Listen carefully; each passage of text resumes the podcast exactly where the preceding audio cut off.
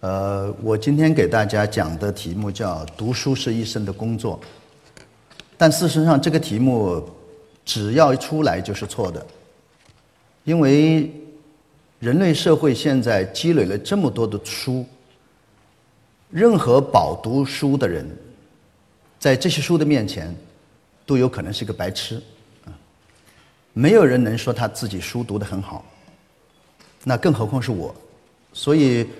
这个题目出的呃有些偏，或者说有些不自量力，但是同时呢，这又是一个社会和时代非常需要的一个题目。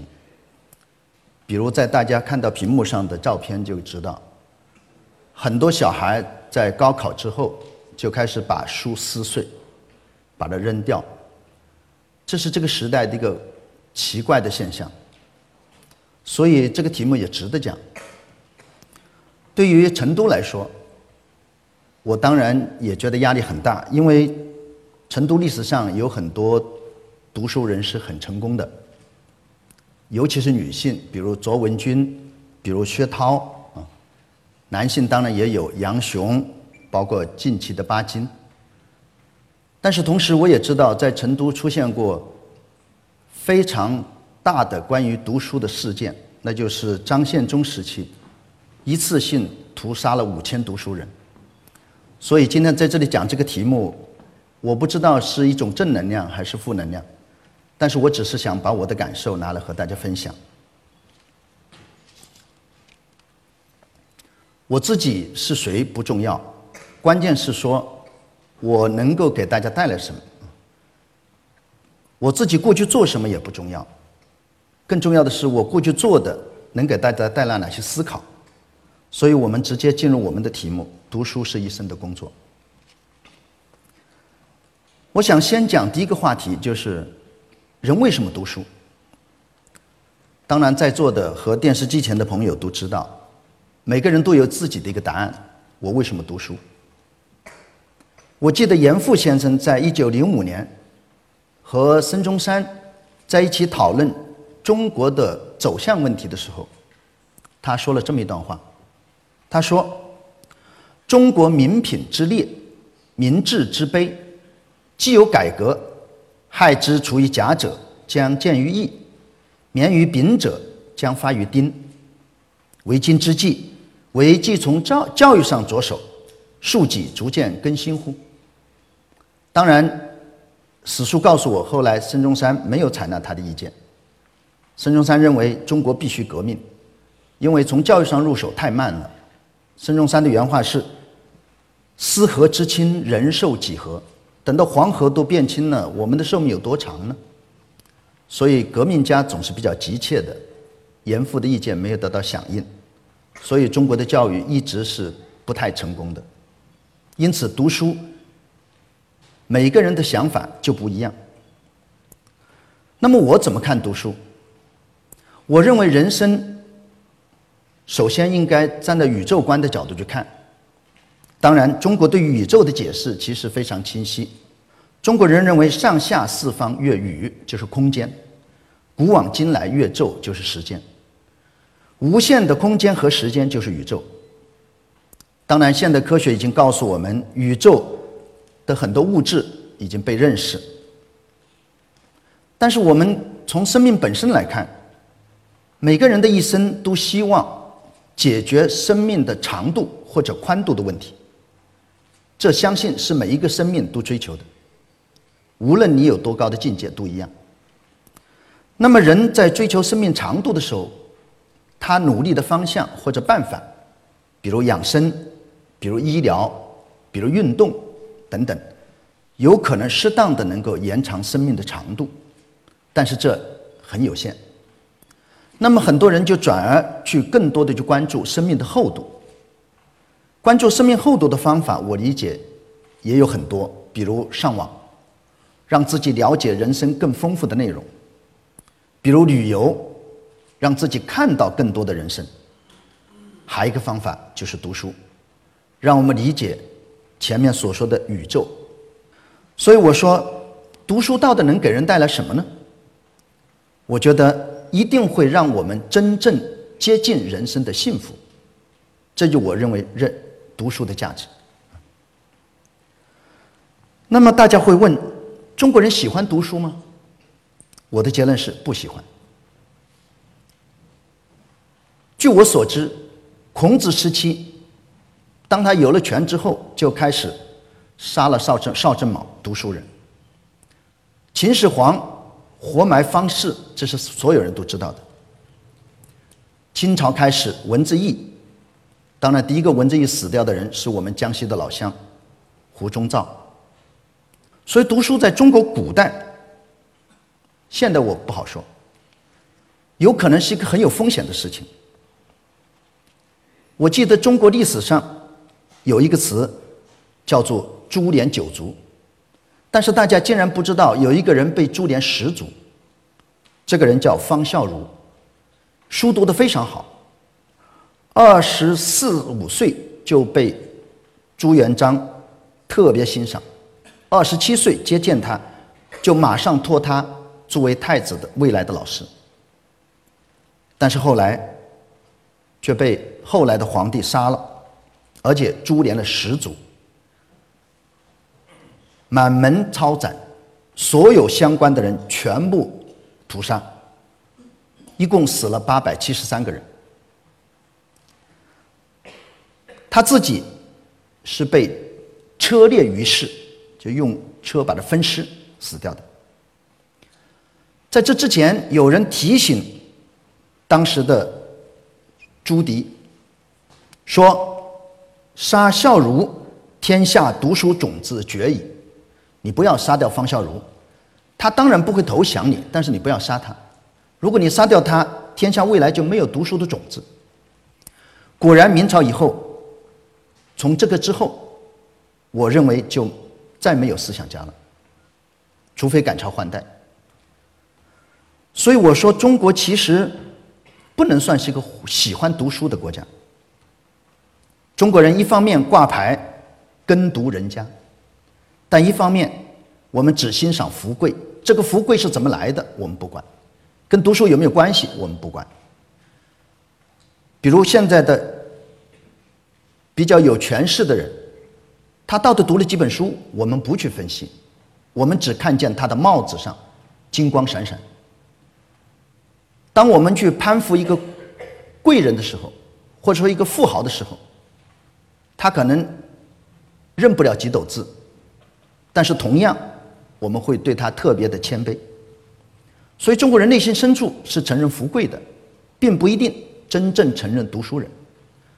而中国历史上专家的待遇从来没有超过小官吏的待遇，所以我不认为中国是个喜欢读书的国家。当然，大家可以批判我啊。拿事实来说，据我的调查，中国人均图书的拥有量只有可怜的零点三册，就平均三个人藏一本书。中国人年平均阅读量，最近的新的数据是四点七本。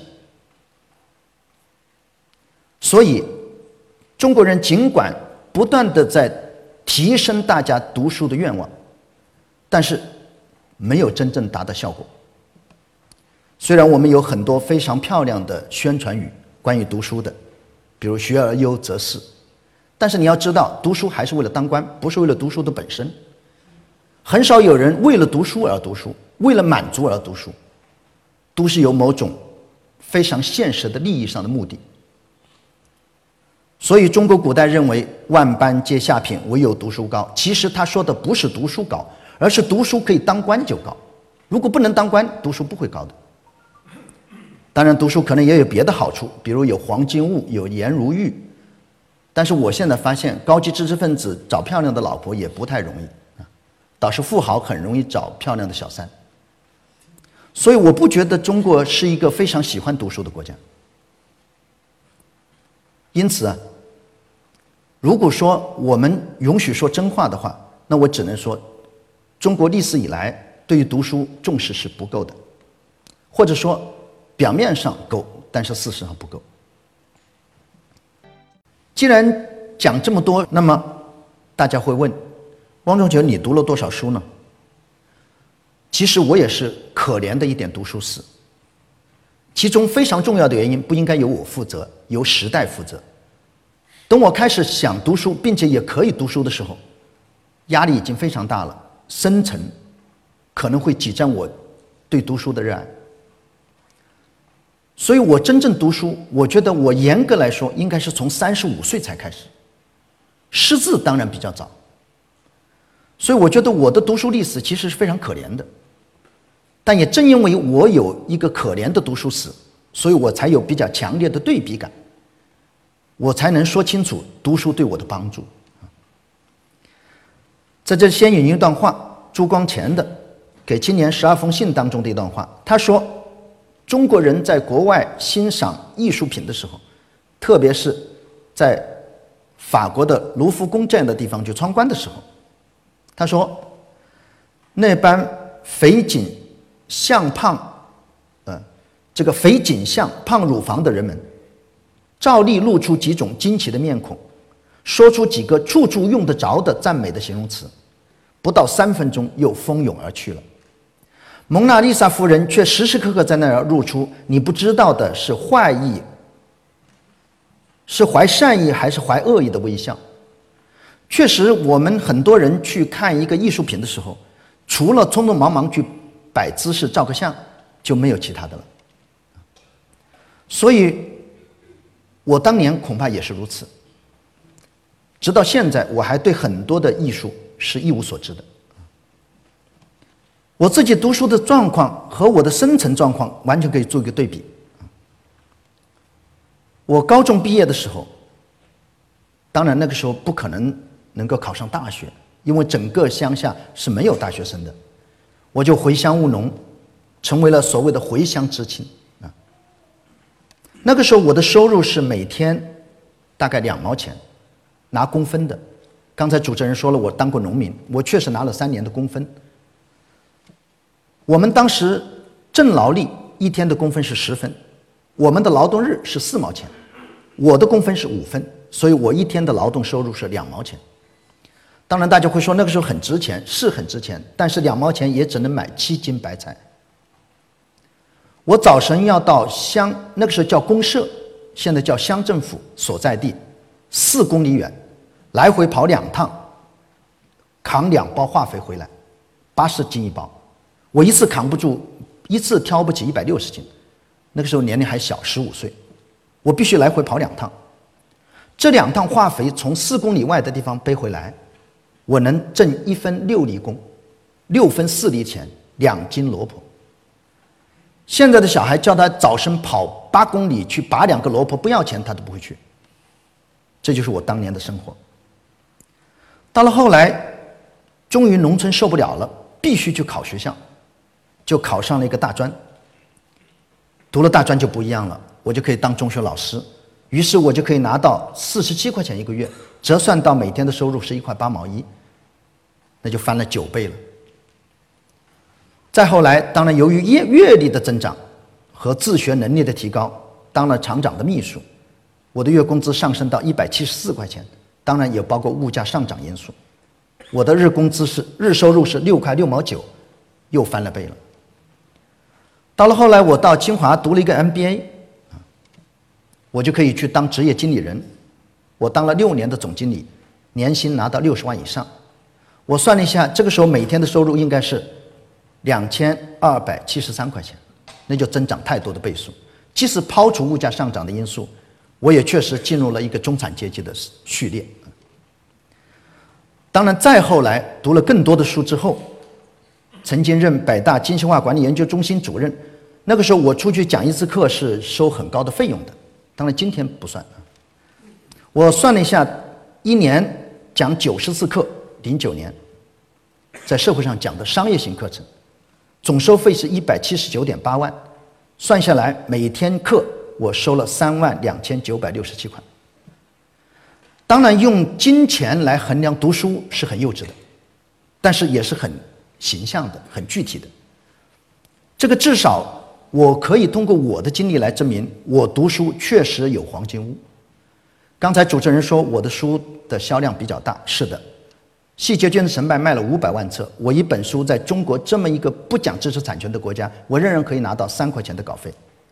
也就是说，我早就是千万富翁。这当然都跟读书有关系。所以我自己的可怜的读书生涯，还是证明读书对我是有益的啊。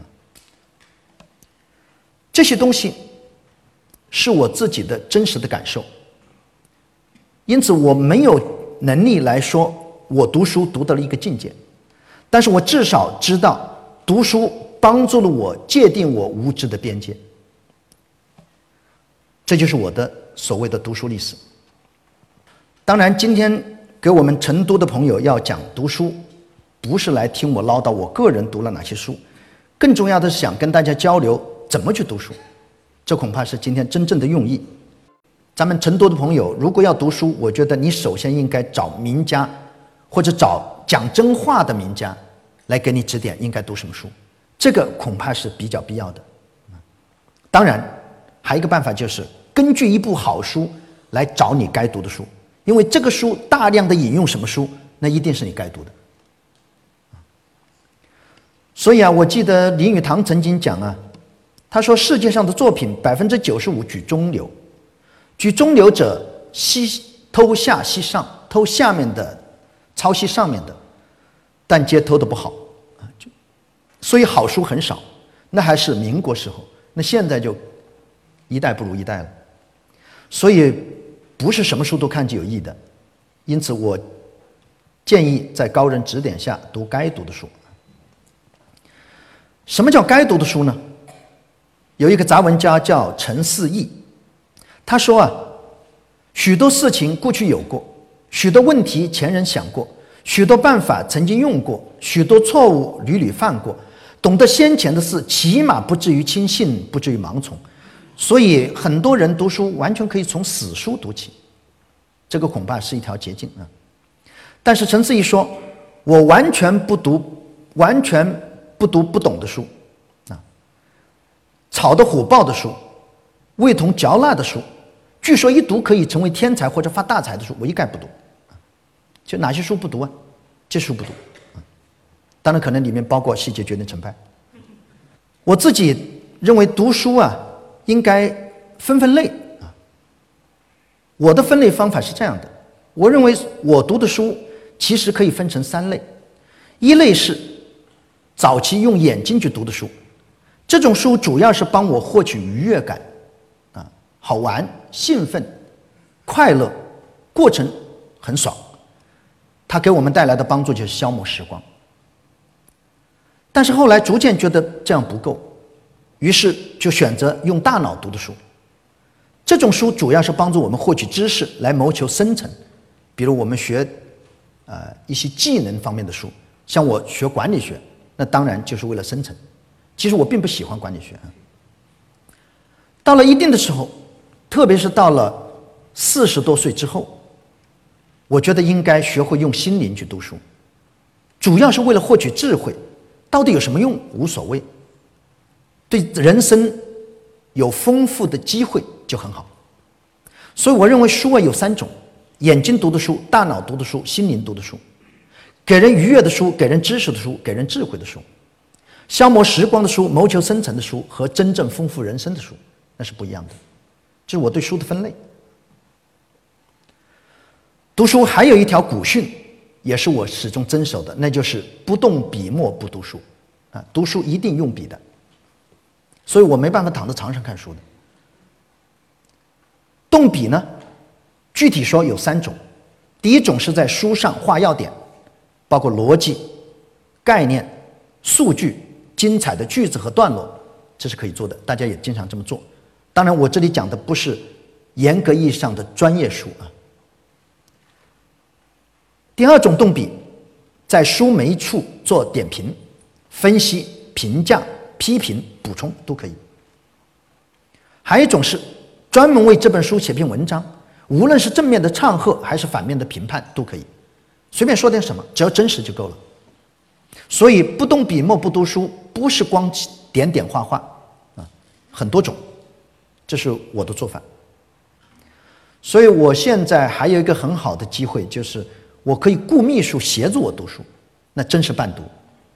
我可以大量的阅读，然后在上面做很多的写话，然后做很多的眉批点评，然后交给秘书去整理，放在那里，然后我过一段时间再来集中整理一次，重新做二次消化，这个对我帮助很大，省去很多的时间。其实读书是有技术的，我不知道大家以前接触过类似的技术没有？我比较有幸的是在二十二十多年前接触过一个技术，叫做快速阅读，美国人搞的。这种技术呢，包括很多，比如说猜想式的读目录，啊，比如一本书，你看到题目之后，啊，比如我随便讲个讲一本书啊，比如你必须无知。那这个题目一出来，你就在猜想，这本书想告诉我们什么？如果我要写这本书，我的主题是什么？如果我想好了一个主题，那我的第一篇写什么？就你可以先去琢磨，然后再打开他的目录去对照，你才知道哦，我远远没有他想的那么高。这个时候的进步就很大。所以读书的一个方法，技术上可以猜想式的读目录。我自己曾经跟我的学生讲，一本书拿十分钟以上读目录是必须的，就不不要匆匆忙忙打开第一页就读，这种快是没有意义的。第二个做法，从最感兴趣的章节和段落读起，因为一个人读书，如果你没有热情，这个书是很难消化的，你获得不了多少东西。不要强迫自己读自己完全不感兴趣的书，其实没什么用。因此呢。你就找到感兴趣的书，然后读到里面最感兴趣的章节，先把这一章先读，读的不懂再往前追，读的不够再往后看，这样读书是比较好的，因为你会有热情，消化起来也更快，受益也更多，这是一种技术。第三种技术是淘金式的抓关键词，在一版书当中抓住四到五个关键词，这一版就算读完了。不需要每个字都读的，很多书是反复为了说明一个观点，他讲三个故事为了说一句话，所以你用不着把三个故事都看完。你看了三个故事，跟你看一个故事没什么区别。你也不是专门跟人家讲故事的人，所以你把这个观点抓住就很好了，就非常好。所以抓关键词是一个很好的办法。第四个，改扫描式的读书为拍摄式的读书。请大家回忆一下，我们欣赏一座山是怎么欣赏的呢？我们肯定是先看这座山的宏观的盖貌，然后再去找它最有优势的山峰或者一块石头去认真的看。很少有人看一座山是从山的左边的第一棵草到右边的最后一棵树，一帧一帧的扫描过去，不可能这么看的。其实书也可以看成一座山，先去宏观的去把握它。去猜测它，读目录去理解它，然后再找最有兴趣的风景去看它，最后再连贯起来整个的翻完，这样效果会更好。第五，这是鲁迅跟我说的，书可以撕碎读，有的书真的是可以撕掉的，因为有些书是不需要保留的，比如很多的小说其实保留没有什么价值啊，你就不如把它撕掉。当然，可能很多人不赞成。撕掉的一个好处就是强迫你增强更主观的记忆能力，因为你不可能再回过头来看了，撕完了就没了。大家可以试试啊，可以试试，不需要所有的书都撕掉。我当然也没有撕过太多的书，但有些书是可以撕掉的。我现在有时候备课就把里面几页撕下来带在身上，然后就走了。这本书以后就没什么用，因为它本来也没有什么东西多，没有多少东西有用。所以阅读啊，有一些技术，当然这些技术需要训练。呃，以我之见，至少要训练一个月，每天大概两个小时。特别是淘金式的抓关键词的训练，需要比较长的时间。这是读书方法的介绍。当然，读书方法还有一点是不能忽视的，那就是参悟啊，参和悟。其实参呢，更多的是对照，或者叫比较研究。当你读的书多了之后，你会把它贯穿起来。还有一种呢，就是悟，就是你要去思考，啊，要去挑战，要去分析，甚至要去假定。我自己读书当中就觉得有些东西我们一直是没搞明白的，但后来读书觉得很多过去可能错了，比如像“人浮于事”这个词的解释，就跟当初真正的原意是不一样的。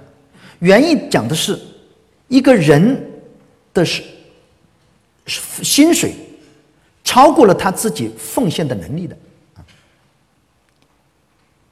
像勾心斗角，也不是现在这个意思了。他当初的意思正好反过来，是指团结合作的意思。就这个房子的心和脚要结起来、连起来，好好的咬合，是这个意思。像我们搞企业管理，经常很多人讲企业家无商不奸，或者无奸不商。其实这句话本意也不是这样的，本意是一个很好的做生意的办法。用现在的词叫做超值服务。就是商人卖米，在米上堆，在米那在一，呃一升米上做一个尖，就多扎一撮米上面，让你很舒服。这才是本来是无商不奸，那个尖顶的尖。无毒不丈夫，当然更是以讹传讹。如果真的以毒来作为丈夫，这个世界就垮了。他本来是指尺度的问题。就是一个不善于把握尺度的人，很难成为大丈夫。从某种角度，就是胡适的那句话：“宽容比自由更重要。”所以呢，读书会，呃，通过参悟，会使你明白很多可能比一般人明白更多的事情。那么这个时候，你就会很有满足感，就会有成就感。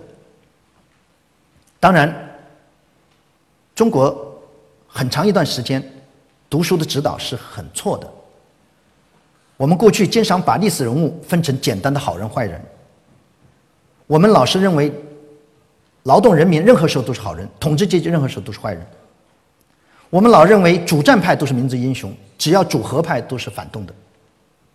我们认为汉族跟少数民族冲突，少数民族总是糟糕的，汉族总是英雄。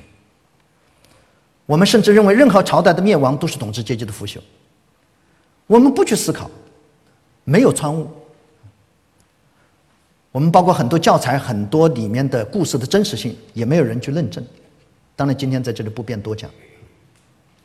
所以啊，真正读书的人，他是一定会带着自己的思考去读的，也有可能他不对，但是至少你允许他不对，这就是读书的一个基本的逻辑。欧阳修就不喜欢杜甫的诗，苏东坡就不喜欢看《史记》，王夫之很讨厌曹植，托尔斯泰。认为贝多芬不是个好人，莎士比亚不愿意描写人物，很多很多这种情况。你像雨果对红与黑大篇幅的去歪曲，表示蔑视，就是不一定说你就一定要跟别人一样，允许你不一样，或者说允许读书人错，因为这种错是他的思考。只要真实才重要，所以我一直认为“真善美”三个字的排序是不能随便变的。我记得胡林翼曾经就谈过他读书的经历，他说：“吾辈不必世故太深，天下为世故深，误国事耳。一部《水浒》教坏天下强有力而思不逞之民；一部《红楼梦》教坏天下之官堂掌印司官、府都道台等一切红人，专意揣摩。”迎合吃醋捣鬼，他们有他们读法。我没有说我支持他还是不支持他，至少我认为书是读书是应该去参悟的，啊，不要盲目。所以我前面讲到有一本书我非常喜欢，就是胡林这个胡适的《中国哲学史纲要》，就里面谈了很多他自己的见解，你可以不同意啊，这个没问题的。当然，读书还有一个经验是众所周知的。那就是抓紧时间了。鲁迅说，别人喝咖啡的时间是他读书的时间了。那么这里面呢，就有一些具体的做法是细节的。我在这里提出来给大家分享。几位同事或者朋友在一块，会不会谈起某本书？怎么去了解流行的书和批判流行的书？你的圈子会不会互相介绍或者推荐读书？如果读过书评和文学鉴赏的书，你读过没有？还有，你做不做读书笔记，或者间隔性的去整理这些笔记？或者你要问问自己，你一个月到底逛过逛没逛过书店，或者一年逛过几次书店，有没有这个意识和习惯？你有没有过把几本内容接近的书放在一起来对比的读？你有没有过打电话，甚至用打电话的方式跟别人谈你读书的事情？你是不是读了书之后就很想写点什么，很冲动，不写就就睡不着，就不舒服？你睡觉前是不是一定要看一下书才很容易安眠？你坐火车或者候车候机的时候，你是不是喜欢翻翻书？在理发店你会读书吗？出门整理的行李的时候，你会不放书进去？还有，你知道袖珍版的书吗？口袋书吗？你的书房和书架有没有按照读书计划来进行分类呢？这些都是一些具体的方法，来帮助我们挤出读书的时间。当然，讲的书最后有一点需要跟大家介绍的就是，要爱惜书，要保管好书，最好还能收藏一些书，因为这样对于家传是有意义的。所谓跟读人家，很大程度上是通过藏书来一代一代的传导下去。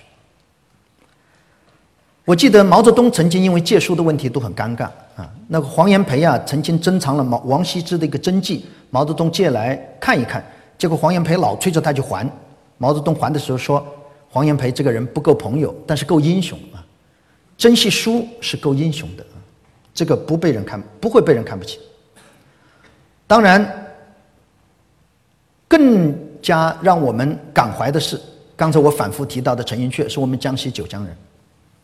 他一生之所以没有太多的成就留下来，其中很大的一个因素是。”他大部分的成就就记在书的笔记上，但是他的书却非常危险的丢过好几次，长沙大火烧了他一大批书，然后从香港回到大陆，啊，搬到重庆，中间又被人家把他的书调包了，变成了石头，所以他一生读了很多的书，结果最后我们却看不到他太多的能够给我们展现的成就，非常遗憾。所以这个保管书当然是战争的原因啊，现代人就不存在了。所以陈寅恪后来到了晚年，眼睛几乎瞎了，其实跟他哭书有关系。丢书之后痛哭失声，这个是一个很大的教训。这个人读书好到什么程度？呃，我不敢说前无古人，但是至少在当代人当中，无疑能跟他相比。陈寅恪当时读书到什么程度呢？